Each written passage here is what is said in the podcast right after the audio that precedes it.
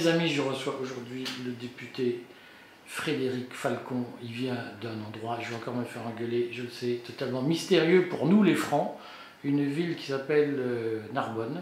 Exactement. Narbo euh, Martius de mémoire Absolument. en latin. Et donc euh, c'est l'Empire romain. Euh, ce n'est plus chez nous. Maintenant je taquine. Et il est député Rassemblement National. Et en fait je voulais absolument l'interviewer. Je l'ai fait suer pour qu'il accepte cette interview à l'Assemblée. parce qu'il parle beaucoup des soignants suspendus. Euh, et avec une vérité et une liberté de ton qui m'a pas mal épaté, je dois dire. Et je voulais euh, du coup me dire quel est cet animal étrange qui a mis les pieds à l'Assemblée nationale et qui n'est pas encore complètement perverti par la caste? Monsieur le député, merci de, euh, de m'avoir accepté dans, votre bureau. Pourquoi vous vous intéressez à ce point aux soignants suspendus? Alors juste petite précision, je suis de Narbo-Martius, mais également du pays Qatar. Ah Très là, important. Cumul des handicaps. Très Bon, alors là, on a déjà perdu les 9 dixièmes des électeurs. C'est un étranger, ne l'écoutez C'est pas. important pour moi de le dire, de rendre hommage euh, à cette histoire Qatar qui est quand même euh, très marquante dans la région. Et euh, l'Occitanie est une région qui est une région rebelle, fidèle mais rebelle. Enfin, rebelle euh, à Paris. Absolument. que nous avons reprise, nous, les troupes du Nord, en, en 12 au XIIIe siècle, en 1218 de mémoire, quand nous avons repris Albi. Alors, donc celle-là aussi, elle est faite. Euh, pourquoi vous intéressez autant aux, aux soignants suspendus? Écoutez, euh, moi je me suis engagé relativement tard en politique, je me suis engagé en 2021. Et ce qu'on a vécu pendant ces deux, trois dernières années, depuis 2020, avec le Covid et le, la gestion de la crise Covid, qui était, disons-le, selon moi, autoritaire, euh, ça m'a quand, quand même beaucoup interpellé. Il y a eu des atteintes qui, selon moi, euh, étaient graves aux libertés. Euh, Lesquels, par exemple euh, bah, par exemple, vous avez eu le pass sanitaire, le pass sanitaire puis le pass vaccinal. Et euh, dans cette logique, vous avez eu cette obligation vaccinale imposée au personnel suspendu. On parle beaucoup des soignants, mais vous n'avez pas seulement les soignants, vous avez les militaires, vous avez les pompiers, vous avez tout un tas de professions qui ont été encensées pendant la période Covid. Je rappelle qu'on les a applaudis aux fenêtres à 20h. Et du jour au lendemain, on les a montrés du doigt, on les a mis au pilori et on les a accusés de tous les maux. Et euh, je vous avoue que cette séquence m'a particulièrement choqué, qu'on puisse influencer l'opinion à ce point, qu'on puisse, euh, puisse du jour au lendemain montrer du doigt dans une démocratie comme la nôtre des milliers de Français, des dizaines de milliers de Français qui s'étaient dévoués corps et âme pour, pour aider les autres pendant cette période qui était, qui était compliquée. Ça m'a particulièrement choqué. Et ce qui m'a aussi choqué, cette tentative de diversion du gouvernement qui a tenté de faire oublier sa gestion calamiteuse de la crise sanitaire par cette obligation vaccinale en faisant reposer euh, sur les épaules de ces soignants et de ces personnels suspendus, euh, disons, disons-le clairement, toute la misère du monde. Alors, quand- vous dites qu'il y a eu une gestion autoritaire euh, et que le pass sanitaire, au fond, était une, manifestation d'autorité, est-ce que vous, vous pensez que ça a été découvert, le pass sanitaire a été une invention d'un été 2021 comme ça, ou est-ce que euh, ça faisait partie d'une conception de gestion de crise d'urgence? An- Anticipée Je n'ai pas la réponse. Si vous voulez me laisser dire que c'était prévu, que tout était déjà dans les cartons et que ça a été ressorti à cette occasion euh, pour mettre, euh, pour mettre en place grandeur nature sorte de- d'expérimentation, de, contrôle euh, des Français, je ne sais pas. Moi, je n'ai pas la réponse. Je ne suis pas là-dedans. Toujours est-il que pour moi, ça a été la goutte de trop et la facilité avec laquelle la majorité des Français se sont s'est s'est engouffré à accepter cette, cette, cette mesure m'a m'a quand même pas mal interpellé. Alors, euh, il y a eu des parallèles qui ont été un peu excessifs, qui ont été faits avec euh, des périodes historiques, euh, la Seconde Guerre mondiale. Bon, j'aime pas trop ces comparaisons-là, je trouve que c'est pas vraiment judicieux. Je pense qu'il y a une partie des gens, des Français, plus largement des Occidentaux, qui sont fascinés aujourd'hui par la technologie, qui se laissent facilement dominer par la technologie, parce que ce que j'ai beaucoup entendu pendant cette période, c'était que finalement c'était pratique, c'était sympa, c'était facile, et puis ça permettait de gagner du temps, enfin voilà.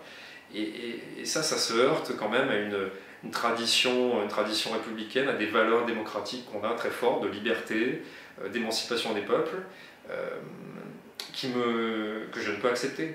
Il y a une dérive qui s'est mise en place. Ça a été heureusement circonscrit dans le temps, mais je ne voudrais pas que l'expérimentation soit réitérée dans les, dans les mois ou les années qui viennent si un jour on a une crise du même ordre ou, de tout autre, ou pour toute autre tentative politique. Je vois bien arriver ce type de mesures pour, en lien avec l'écologie. On parle beaucoup de ça, notamment au Parlement européen. C'est vrai qu'à l'Assemblée nationale, on est un peu plus en retrait de ce qui se prépare au Parlement européen. Pourtant, tout est lié. Hein. Le droit français transpose une partie des dispositions du droit européen. Donc il y a là pour moi une dérive, il fallait dire stop.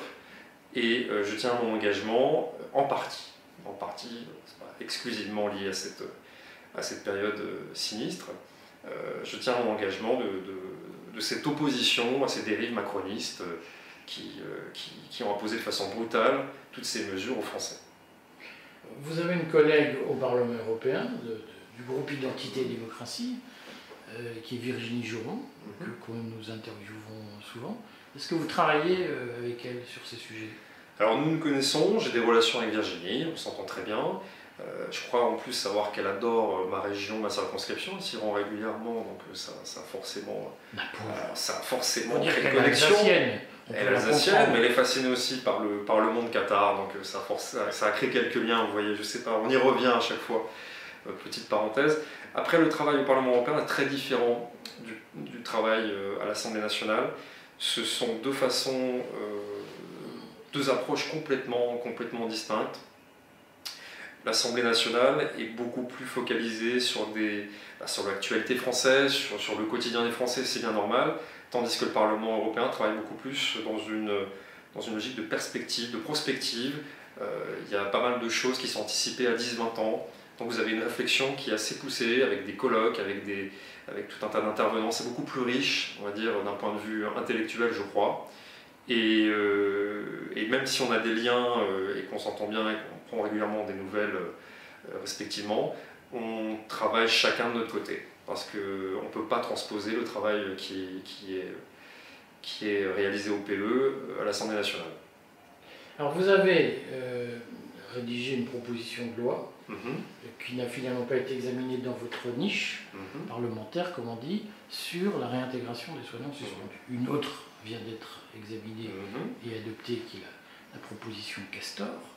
Euh, quelle différence y avait-il entre votre proposition de loi et celle du député Jean-Victor Castor, communiste, je crois, de la Guyane la... Alors, elles sont très proches. La, la proposition de loi de M. Castor a le mérite de réintégrer les soignants sans condition, ce qui était exactement notre cas, ce qui n'était pas le cas de la proposition de loi de la France Insoumise, qui proposait un protocole absolument ahurissant, avec des protections renforcées, des tests euh, quasiment quotidiens pour les, personnels concernés. Vous imaginez bien que c'est inapplicable et hautement stigmatisant. Euh, donc, de ce point de vue-là, c'est quasiment la même chose que, la proposition de loi proposée par l'Assemblée nationale, donc la mienne, qui a été co-signée par environ 80 parlementaires. Je voudrais quand même leur rendre hommage. Euh, la différence, c'est que nous, nous ajoutons l'indemnisation euh, pour, d'une part, réparer, réparer le préjudice, et également faire revenir tous ces soignants, parce qu'on parle surtout de, des soignants, parce que bon, pompiers et les militaires, ça reste plus marginal. Mais dans un, dans un contexte de, pénurie de, soignants, notamment avec la multiplication des arts médicaux qu'on connaît en France, il faut absolument qu'on puisse faire revenir toutes ces personnes qui ont malheureusement été euh, mises de côté et qu'on leur, donne, euh, qu'on leur donne envie de venir. C'est aussi une logique de réconciliation, de, de réparation, mais également de renforcement de l'hôpital et des déserts médicaux. L'indemnisation que vous aviez prévue dans votre proposition de loi, elle consistait en quoi? L'indemnisation qui est prévue euh, représentait grosso modo le montant des allocations chômage qui aurait dû être perçu pendant cette période de suspension. Euh, parce que le statut de suspendu, c'est un statut qui est très particulier, qui concerne, euh, essentiellement des, des, agents de la fonction publique qui ont été qui ne sont pas radiés de la fonction publique, qui sont toujours des agents de la fonction publique, mais qui sont suspendus, donc ils sont assignés à résidence sans revenu et qui n'ont pas la possibilité de cumuler avec un autre emploi. Parce que si, quand vous êtes fonctionnaire, normalement, vous avez euh, une exclusivité avec la fonction publique, vous ne pouvez pas cumuler euh, deux emplois, sauf exception. Oui, vous êtes infirmier, vous ne pouvez pas euh, être suspendu, et aller travailler. Comment? Sauf si vous êtes suspendu. Normalement, non. Normalement, le cadre précise que quand vous êtes suspendu, vous ne pouvez pas non plus aller travailler à côté. Enfin voilà, c'était l'un ou l'autre. Normalement, après, il y en a peut-être qui ont pris leur liberté. Et donc, euh, donc l'idée, c'était de, de- d'indemniser à hauteur de- du montant de l'allocation chômage non perçu. Et il y avait également un autre volet avec des amendements de- d'octroyer des trimestres de retraite, parce que bon, on a eu un gros débat sur la réforme des retraites, mais tous ces personnels suspendus ont perdu des trimestres de cotisation. Alors finalement, pourquoi cette loi n'a pas été discutée dans la niche euh, Rassemblement national? Mais C'est très simple, on a fait un petit tour d'horizon. On a consulté les groupes, on leur a dit est-ce que vous êtes prêts à voter notre proposition de loi? On nous a dit c'est niette, Rassemblement national, on ne veut pas en entendre parler. Donc, Ce qui est le cas à peu près systématiquement. c'est pas, pas le propre de cette proposition de loi, c'est le propre de nos amendements, à quelques exceptions près, et de toutes nos propositions de loi qui sont rejetées. D'ailleurs, dans la niche parlementaire qui a eu lieu le 12 janvier, toutes nos propositions de loi ont été, n'ont pas été votées. Donc on a dit très bien, mais si par exemple on reprend la proposition de loi de Madame Fiat, qu'on l'intègre dans notre niche, celle de la France Insoumise qui a failli être votée, hein, parce que je rappelle que j'étais présent ce soir-là, euh, sans l'obstruction de la majorité, on aurait pu voter cette proposition de loi. Alors, Je me nous- souviens que jusqu'à minuit, la majorité. Absolument. On n'était pas pleinement satisfait de cette proposition de loi parce qu'on l'a trouvée euh, on l'a trouvée, euh, fournie de, conditions vraiment excessives, mais elle actait le principe de la réintégration. C'était une première étape dans le processus de réintégration. Et donc, euh, donc on a proposé, elle faisait en tout cas l'unanimité dans les oppositions, c'est-à-dire que tout le monde était prêt, prêt à la voter. Donc on a dit on va la transposer dans notre niche, Rassemblement national, pour qu'elle puisse être votée, pour qu'elle ait ses chances d'être adoptée par l'ensemble des majorités. Et le sectarisme, des, minorités, des groupes d'opposition, pardon, excusez-moi, mais le sectarisme étant ce qu'il est, la France Insoumise a préféré retirer son propre texte plutôt qu'il ne soit ajouté euh, à notre niche, sachant qu'on octroyait un temps de parole euh, euh, sans limite à Madame Fiat ou à la France Insoumise pour pouvoir, pour pouvoir défendre ce projet de loi. Voilà, on ne voulait pas se, l'approprier. Alors, je vais quand même vous taquiner parce que je vois que vous évitez les écueils, mais le jeu, c'est quand même de piquer un peu. Euh, je- vous ai entendu dire, et c'est pour ça que je voulais absolument vous interviewer, je vous ai, inter- entendu, je vous ai entendu dire dans une commission affaires euh, sociales de mémoire euh, que le rapporteur, que le président de la commission des affaires budgétaires, le président de la commission du budget, finance, Coquerel. du finance, Monsieur Coquerel, merci de me sauver dans cet oubli, euh, rejeter tous les amendements sur l'indemnisation des soignants suspendus. Et je me suis demandé, mais qu'est-ce qu'il veut bien dire quand il dit ça Alors, Oui, je vous C'est un suis. sujet. Oui, mais je, je vous en remercie, en tout cas, ça me fait plaisir. Non, mais plus sérieusement, euh, c'est un sujet qui est compliqué parce qu'il y a toujours le doute sur. euh, il y a toujours un doute sur la qualité rédactionnelle de l'amendement. Parce que vous savez qu'il y a un règlement à l'Assemblée nationale qui est très strict.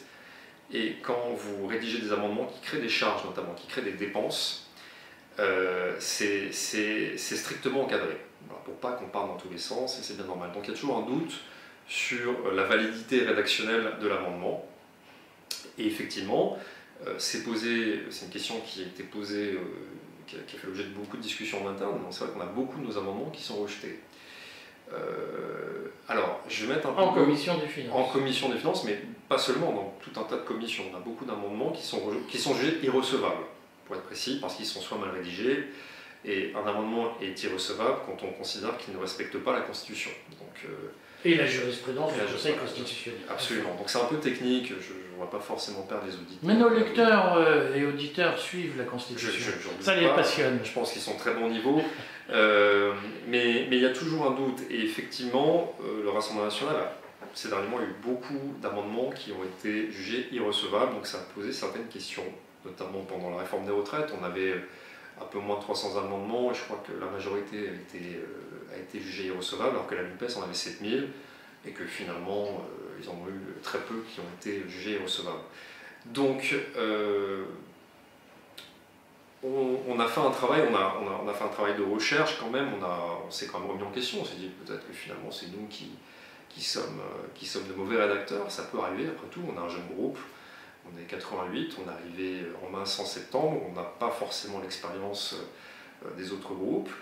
je pense, je vais vous donner mon avis personnel, parce que ce sont les administrateurs aussi qui contrôlent tout ça. Ce n'est pas le président seul. Le président, il a l'autorité, mais tous les amendements qui arrivent en masse sont quand même traités par les administrateurs de l'Assemblée. Éric Coquerel ne m'en voudra pas si je dis qu'il n'est pas plus spécialiste que vous de la jurisprudence en matière de droit budgétaire. Je ne pense pas. Et euh, donc je pense que nous avons fait, après vérification, et là je vais faire un coup pas, quelques erreurs rédactionnelles. Ça c'est évident. Par contre, il est vrai qu'on ne nous épargne rien. C'est-à-dire que dès que vous avez un amendement qui est mal rédigé, il est automatiquement rejeté. Mais ce coup de gueule a quand même permis une chose, c'est-à-dire que nous avons été contactés par les services de l'Assemblée nationale, qui maintenant, lorsque nous avons des amendements qui sont sur le point d'être jugés irrecevables, nous appellent et nous expliquent le pourquoi du comment. Voilà, ce qui n'avait pas été fait pendant les derniers mois. Donc euh, nous avons été parfois induits en erreur pendant, pendant des mois sur des amendements qui étaient, qui étaient fondamentaux, sans forcément avoir été informés ou prévenus en amont qu'il y avait éventuellement la nécessité de les adapter. Euh, ça, ça a changé. Donc euh, ce coup de gueule sur des amendements qui étaient parfois peut-être mal rédigés a permis au moins, au moins d'avoir un retour des services de l'Assemblée nationale qui maintenant prend le soin de nous appeler pour nous dire écoutez, euh, là c'est mal rédigé, il faudrait peut-être le revoir comme si, enfin, le revoir de telle ou telle manière pour qu'il puisse être, être jugé recevable. Voilà. Voyez? Est-ce que vous pensez qu'il y a je vous taquine, mais en même temps, c'est objectif. Mais nous avons fait des erreurs de rédaction. Certes, mais est-ce qu'au-delà de ça, vous pensez. Mais on ne nous épargne rien. Que le, le, groupe La France Insoumise peut avoir une forme de réticence vis-à-vis de l'idée d'engager les finances publiques dans le paiement des salaires non versés aux soignants suspendus. Parce que la proposition de loi Fiat que vous évoquez n'évoquait pas ce sujet. Et la proposition de loi Victor, Castor, ne, n'évoque pas plus. Je pense qu'ils ont voulu euh, stratégiquement avancer en plusieurs étapes. D'abord acter la réintégration et ensuite venir dans un second temps sur l'indemnisation, à mon avis. Parce que c'est ce qui était. Enfin, si vous, si vous intégrez directement le volet indemnisation, là on est dans du technique, on est dans du juridique et dans du.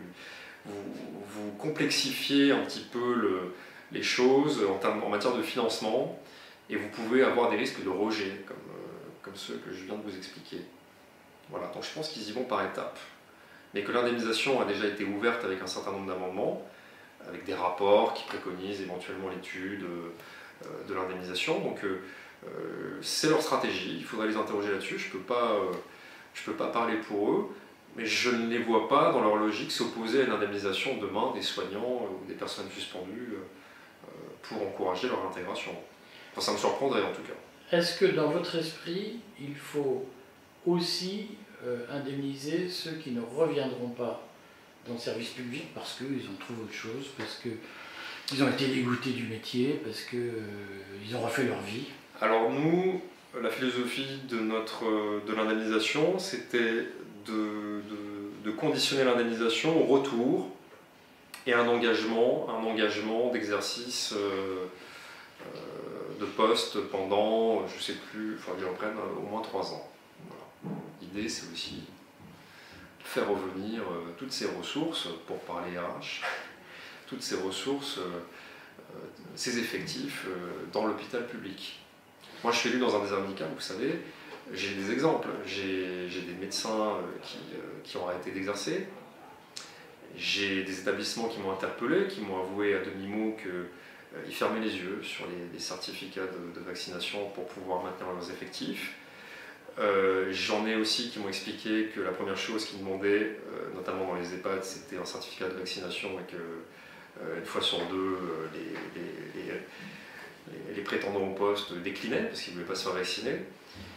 Donc, donc voilà, il faut, absolument, il faut absolument stopper déjà l'hémorragie et faire revenir aussi, faire revenir tout ce monde dans, dans, les structures. Alors, il se trouve que nous, on a, fait un sondage auprès des... Après, peut encore aller plus loin, et ça sera peut-être jamais assez, hein, mais bon, déjà faire, déjà faire avancer euh, les Français et l'Assemblée nationale sur ces sujets-là, c'est déjà une victoire. Après, demain, on pourra aller encore plus loin s'il le faut. Mais on ne peut pas euh, tout, peut pas tout de suite euh, tout promettre. C'est déjà, si on arrive déjà à acter leur intégration et à indemniser, Ça sera déjà une belle victoire. Après, dans quelle mesure on analyse, c'est un débat qu'on peut avoir tous ensemble.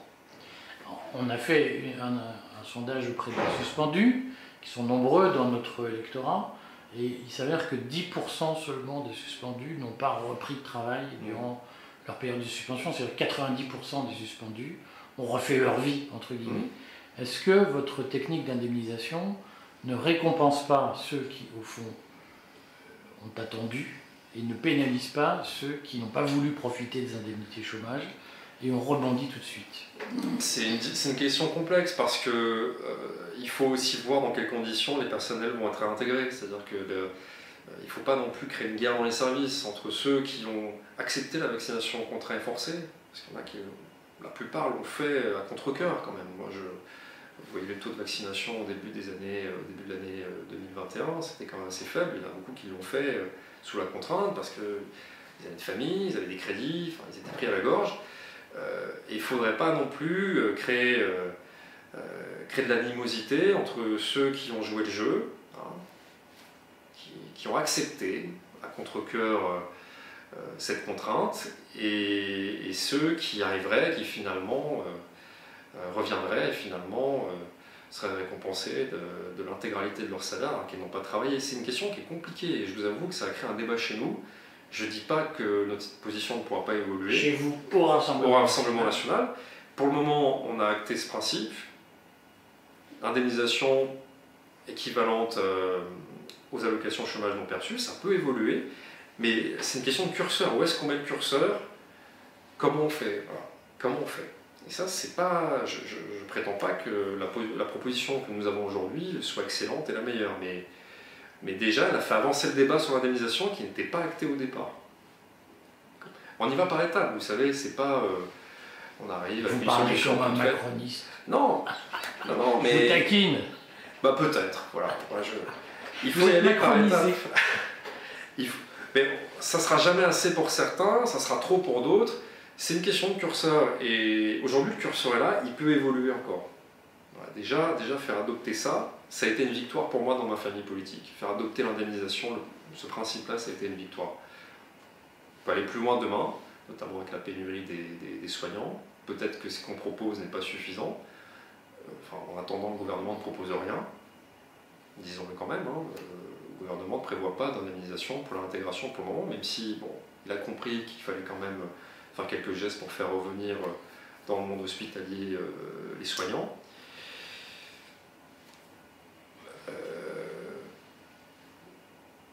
C'est pas la politique n'est pas une science exacte. Hein. Il n'y a pas de, a pas de vérité. Je, ne prétends pas détenir la vérité ou avoir euh, la position la plus juste, euh, la plus juste qui soit. Comment vous expliquez l'obstination du gouvernement à être debout sur le frein euh, sur cette question de la réintégration de soins suspendus à titre personnel, j'aime bien lire les publications de Frédéric Valtou, du groupe Horizon, qui était ancien président de la Fédération hospitalière française, mm-hmm. maire de Fontainebleau. Euh, qui lui est un ayatollah de l'anti de, de anti-vax, un mhm. ayatollah du vaccin et de la pénalisation des Comment vous expliquez cette espèce de d'intégrisme anti-soignants suspendus du gouvernement? Très bonne question. C'est proche. Qui s'est encore exprimé il y a quelques jours parce que parce qu'on a assisté à des débats qui étaient absolument, hallucinants. Moi, ce qui me gêne chez eux, c'est cette politisation de la science. C'est-à-dire que euh, la science leur appartient. Voilà. Ils seraient euh, une, caste d'experts euh, euh, qui, qui détiendraient la vérité. Je pense qu'ils se sont complètement enfermés dans leur narratif. Ils se sont tellement enfermés dans leur, narratif pendant le, pendant le Covid, qui a quand même bien aidé Macron, parce que bon, si vous enlevez la période Covid, vous reprenez la France au début des années 2020, fin 2019, avec les grèves, les gilets jaunes, euh, la situation était désastreuse et, cette période, elle a mis sous couvercle cette crise sociale qui est en train de ressurgir, de rejaillir doucement. Euh, je pense qu'ils sont complètement enfermés dans un narratif. Ils n'arrivent pas à en sortir. Le monde a beau changer, le monde a beau euh, être dans le réel, euh, avoir rétro-pédalé, avoir tourné la page, ils sont toujours dedans. ça devient presque religieux, ça devient presque un catéchisme, ça devient, ça devient limite, je vais employer le mot, hein, je vais être un peu, un peu excessif, ça devient pathologique. parce qu'on peut faire des erreurs. Il y a des gens qui vous disent, bah voilà, moi au début j'ai pensé que c'était une bonne solution, avec le recul on se rend compte que c'est pas la panacée, que finalement il y a la transmission, parce qu'au début on nous a vendu la vaccination de ce point de vue-là, vous serez vacciné, vous empêcherez, vous allez stopper la chaîne de contamination, vous allez sauver vos proches, finalement on s'est rendu compte que ce n'était pas le cas, que euh, de variant en variant, le vaccin devenait de plus en plus inefficace, à tel point qu'aujourd'hui, vous n'avez plus que 20% des, soignants qui sont un jour de vacciner, qui, sont, qui ont un schéma vaccinal qui est complet, parce qu'on réduisait euh, mois après mois la durée de validité de ces, vaccins, c'était 6-7 euh, mois, 4 mois, enfin bon, ça devenait, ça devenait dingue, et ils n'arrivent pas à en sortir. Et puis il y a un problème d'ego. Ça, c'est peut-être le propre de la, la classe euh, macroniste, politique macroniste, qui refuse d'admettre ses torts, qui refuse de dire bon, on s'est planté, on s'est planté, on arrête. on peut se planter, pas grave. Dans d'autres pays, euh, des gouvernements sont excusés, ils ont dit bon, on a cru bien faire, ça n'a pas fonctionné, on fait marche arrière, excusez-nous. C'est impossible dans le logiciel macroniste aujourd'hui. Impossible. Et c'est ce qui mène le pays, au-delà de cette question de la vaccination, cette ce logiciel euh, euh, de cette caste d'experts autoproclamés, je les appelle euh, de cette façon-là, qui nous mène dans le mur aujourd'hui, à mon avis, en France. Est-ce que vous pensez que après, j'arrête d'abuser de votre patience. Oh, je vous en prie, j'attends. Est-ce que vous pensez que si Marine Le Pen arrivait au pouvoir, elle modifierait ce logiciel? Oui, je crois. Alors là, je vais, Si vous me dites non, je m'inquiéterai pour Non, non, non, je, je, pense que, je pense que Marine Le Pen euh, extrêmement fine sur ces sujets-là. Il ne faut pas oublier euh, que ça fait des décennies quand même qu'elle dénonce euh, avec notre famille politique, aujourd'hui le Rassemblement national, puis, enfin, antérieurement le Front national, ces excès, ces excès mondialistes, avec cette Union européenne. trois fois. Alors, la vaccination, c'est. Moi, je, je, ne rentre pas dans, le sujet, dans ce sujet de, de la vaccination. C'est un sujet qui est scientifique. Je ne suis pas un scientifique. Je, ne peux pas vous dire si c'est bien ou pas bien de se faire vacciner. Je ne rentre pas dans, ce débat-là. Moi, j'ai un débat qui est juridique et philosophique. Même si, autour de moi, j'ai un certain nombre de proches qui ont été vaccinés, qui ont des effets secondaires, qui sont quand même pas négligeables. Je pense qu'un jour, il faudra ouvrir ce chapitre. Ça, c'est une étape euh, qui viendra plus tard. Mais Aujourd'hui, l'opinion n'est pas prête, à mon sens. Les Français ne sont pas prêts à entendre, entendre cela. Euh, je pense, que, je pense que, que, Marine Le Pen, si elle arrive au pouvoir en 2027, mettra un coup de frein euh, à, ce, logiciel, euh, à cette philosophie politique qui est extrêmement préjudiciable pour la France, d'experts qui ont confisqué le pouvoir au peuple, parce qu'on parle bien de ça, on parle de mesures qui ont été imposées de façon autoritaire dans un cadre très particulier, hein, avec l'état d'urgence sanitaire qui, a couru jusqu'à l'été dernier, n'oublions pas. Hein. Euh, et les membres du Rassemblement national sont extrêmement, euh, extrêmement attachés à ces questions-là, à ces questions de liberté, à ces questions de démocratie, euh, enfin, je ne vais pas vous faire tout le programme, vous le dérouler ici, mais, mais nous, voulons, nous voulons mettre en échec ce projet mondialiste, autoritaire, qui confisque le destin des Français. Parce que, pour moi, ce qui s'est passé pendant ces dernières années, c'était l'expression de ce projet mondialiste de confiscation du pouvoir des Français par euh, une, pseudo-élite autoproclamée euh, qui veut nous emmener vers, un projet que nous ne voulons pas. Je ne sais pas si j'ai répondu exactement à votre question. Tout à fait, tout à fait. Mais écoutez, j'espère que vous nous redonnerez des, vous me redonnerez des interviews, parce que en fait, on ne voit pas beaucoup les députés à l'Assemblée nationale. Vous ne parlez pas beaucoup. Il bah, faut nous inviter. suis pas le dernier à le faire. Mais c'est important qu'on voit plus de figures, euh, parce qu'en réalité, ceux qu'on voit, c'est ceux que les médias subventionnés choisissent. Et, je trouve que c'est mieux d'élargir la palette. Alors il faut aussi, sur ce point, si vous me permettez, euh, on a un groupe qui est extrêmement nouveau, qui est extrêmement jeune. On est arrivé du jour au lendemain à 88, euh, il y a à peine un an. Donc, euh, repère, le temps qu'on se familiarise avec toute cette institution qui, est quand même complexe, le temps que euh, les équipes se mettent en place, le temps qu'on puisse qu'on puisse travailler sur des dossiers. il, faut, il, faut, voilà, il faut laisser, je pense, une petite maturation. Il faut nous laisser une maturation de quelques mois pour pouvoir ensuite être plus légitime et avoir plus d'épaisseur et, arriver à participer à des interviews. Voilà. En tout cas, il n'y a pas de verrouillage. Chacun peut parler librement à tel ou tel média, il n'y a, pas de, a pas de problème. Est-ce que vous vous attendiez à être député? Alors moi, mon cas, il est particulier parce que je ne voulais pas forcément y aller. Mais quand j'ai vu que Macron allait repasser, j'ai dit, ok, bon là, ma famille politique a vraiment besoin de moi. J'avais toujours dit, si vraiment, vraiment, en dernier recours, vous avez besoin de moi euh, pour, euh, pour, euh, pour participer à la victoire et participer à, faire, à faire vivre nos idées, j'irai. Pourquoi vous ne vouliez pas y aller?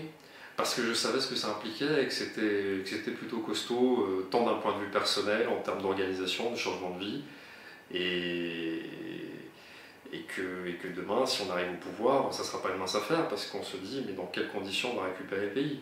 On va le récupérer quand plus personne n'en voudra finalement. Mais est-ce que vous vous attendiez à être élu quand vous, quand vous y êtes allé Je ne m'attendais à rien. Je ne m'attendais à rien. Voilà, surtout que j'ai confirmé l'intention d'y aller fin 2019, début euh, fin 2021, début 2022, pardon. À une époque, on était extrêmement bas dans les sondages avec euh, Éric Zemmour qui était en embuscade. Et quand j'ai vu euh, que ma famille politique était quand même, était quand même pas mal secouée, qu'elle avait besoin de renfort, je me suis dit, je ne peux pas les lâcher. C'est maintenant qu'il faut que j'y aille. Si j'y vais pas, je vais en vouloir. Je, vais culpabiliser indéfiniment. Et finalement, l'aventure nous a amené euh, à être élus euh, massivement, à 88, 89 euh, à l'Assemblée. ça s'est fait, en tout cas en ce qui me concerne, dans ces conditions-là. Je n'avais pas, pas participé à des élections par le passé. Et finalement, aujourd'hui, j'en suis très heureux. C'est à la fois costaud d'un point de vue rythme, d'un point, de vue, point de vue engagement. Les gens ne s'en rendent pas forcément compte. Mais d'un autre côté, quand je vois le projet d'Emmanuel Macron et la façon dont il exerce le pouvoir aujourd'hui, qui est quand même extrêmement autoritaire et qui, moi, me choque, comme beaucoup de Français, je me dis que finalement j'ai fait le bon choix et je me sens plus utile aujourd'hui à ma place qu'à rester euh, dans mon activité initiale euh, et à, et à, râler, euh, à râler dans mon coin. je me sens plus utile en tout cas. Qu'est-ce qui vous surprend le plus dans, vos, vos 12 premiers mois, qui a été presque un peu moins, 9 premiers mois quelle a été votre plus grande surprise euh, Il y a une vraie fraternité dans le groupe, c'est-à-dire que nous avons affaire à des gens, je parle de mes collègues députés, euh, qui ont parfois des, années d'engagement, qui sont des gens fidèles à leurs idées, qui ont connu euh, pas mal de, pas déboires, parce qu'il fallait être courageux il y a 10 ans pour se présenter avec une ticket Front National. Hein. voilà, il y a des gens qui, qui sont engagés depuis très longtemps, d'autres qui ont rejoint le parti plus, plus récemment. Euh, il y a une vraie entraide, il y a une vraie volonté de, réussir collectivement. Et je pense que cette fraternité, cette, euh, cette cohésion, on ne l'a pas forcément dans les autres groupes.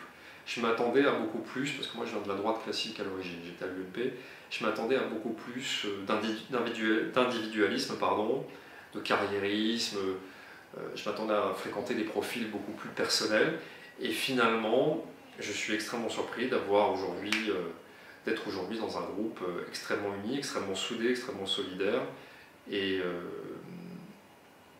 qui veut vraiment euh, bien faire les choses, quitte à trop bien faire les choses.